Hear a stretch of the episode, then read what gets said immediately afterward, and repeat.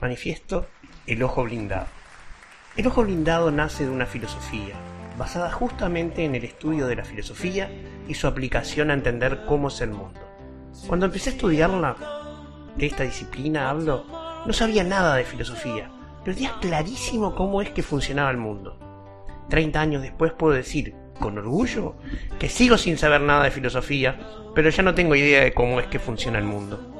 Por lo anterior es que me parece imprescindible el teatro, desde mi lugar en la platea, porque desde la galería no llego a ver nada.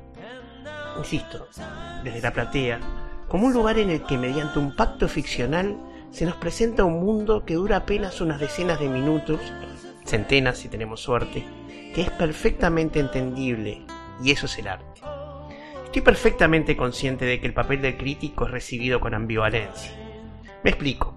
Cuando nuestra crítica es laudatoria, es vista con alegría, pero si no lo es, con resentimiento. Esto es sin dudas una consecuencia del no entender cuál es el papel de la crítica en el siglo XXI. Eh, Vaya un saludo a Marcos Munstock, un artista impar. En efecto, ningún crítico que se precie considera que su punto de vista vale más que el de otra persona. Es una suerte el hecho de que yo no me precie en lo más mínimo, lo que me permite disfrutar de la superioridad de la mía, Hoy duermo lo de mi hermano seguramente, así que aviso que me vayan preparando la cama. Retomando el hilo, cualquier interpretación del hecho artístico que el texto del mismo no prohíba, como establecía Humberto Eco, es válida.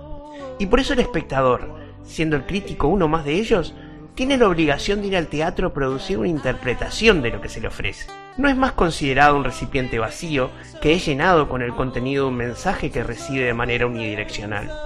Antes bien, es el creador de un metamensaje que crea nuevo conocimiento, teniendo la obra como hipotexto. Nada menos. No nos confundamos. No afirmamos de ninguna manera que el espectador o el crítico se igualan al artista. Son lugares diferentes, pero lugares de creación ambos. Por lo anterior, creemos un pecado teatral el que un crítico resigne el hermoso papel de ser el demiurgo de un nuevo relato original y se limite a la paráfrasis o lo laudatorio algo más propio de psicofantas y de parásitos que de verdaderos críticos. Lo potestativo, expresar la opinión de uno en forma de un juicio sobre la calidad de la obra, no tiene lugar en esta época. ¿El papel de la crítica es didáctico y analítico o no es? Y es bueno en este momento defendernos del libero que pesa sobre nosotros respecto de que los críticos seamos teatristas frustrados. Es una infamia. Yo jamás quise ser un teatrista, un poco por falta de talento y un poco por pereza de aprenderme los guiones, pero mucho por el respeto y la distancia con la que miro a los que están bendecidos por Talía y Melpómene. Con todas las letras, yo soy un crítico, frustrado, pero crítico y orgulloso de serlo. Y vaya ahora un saludo para Daniel Rabinovich, otro artista impar.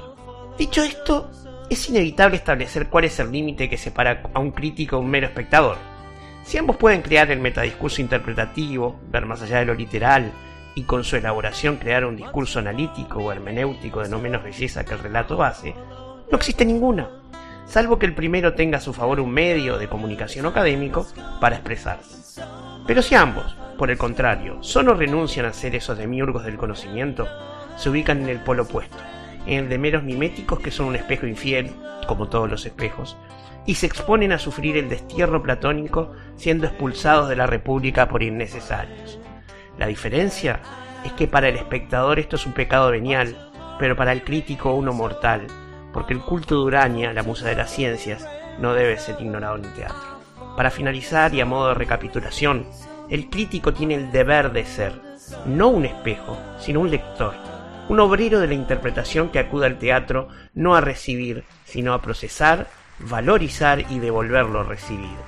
Y eso, sin demagogia, requiere conocimiento porque este es el principio que permite generar un discurso interpretativo que sea de algún valor. El crítico tiene que tener formación, tiene que saber de teatro, por supuesto, pero también dominar alguna de las artes de lectura del mundo, sea la filosofía, como es mi caso, o la teoría literaria, la semiótica, o cualquier otra que sea válida y lo enriquezca, elevándolo sobre los hombros de los proverbiales gigantes, porque es desde allí que se ve más claro, no de lejos, sino el amparo de los que nos precedieron en el noble arte de ver más allá de lo evidente. Montevideo, noviembre de 2022.